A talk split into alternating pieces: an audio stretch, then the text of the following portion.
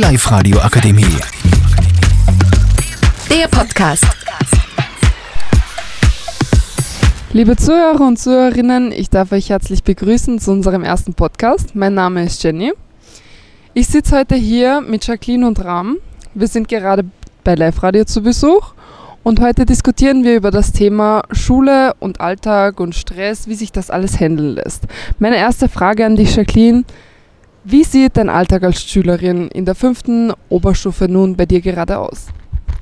Also mein Alltag sieht sehr monoton aus, da es fast jeden Tag einfach um dasselbe geht. Hauptsächlich ähm, tagsüber in der Schule sitzen, nachmittags dann heimkommen und kurz ausruhen und dann geht schon weiter mit dem Lernen und das eigentlich jeden Tag.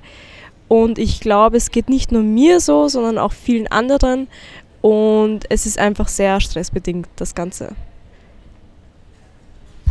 Ja, wenn das Thema jetzt Schule aufkommt, natürlich sind da auch Schularbeiten und Stress und der Alltag.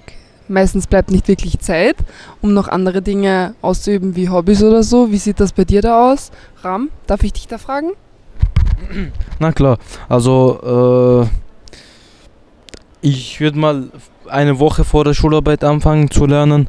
Äh, ich schreibe mir da Stoff auf auf eine Zettel und dann gehe ich so alles durch.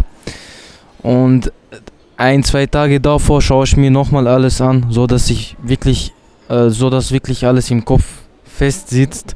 Äh, naja, Stress, Stress habe ich leider täglich. Ich stehe mit Stress auf. Ich stehe täglich zu spät auf. Äh, ich komme verschlafen in die Schule. Mein Kopf ist verballert. Äh, leider machen wir keine Sportaktivitäten vor, vor dem Unterricht, was ich, was ich sehr, sehr schade finde. Aber ja, äh, ich würde mal dem Mikrofon an Jenny weiterleiten. Ja, ich kann euch beiden da sehr zustimmen.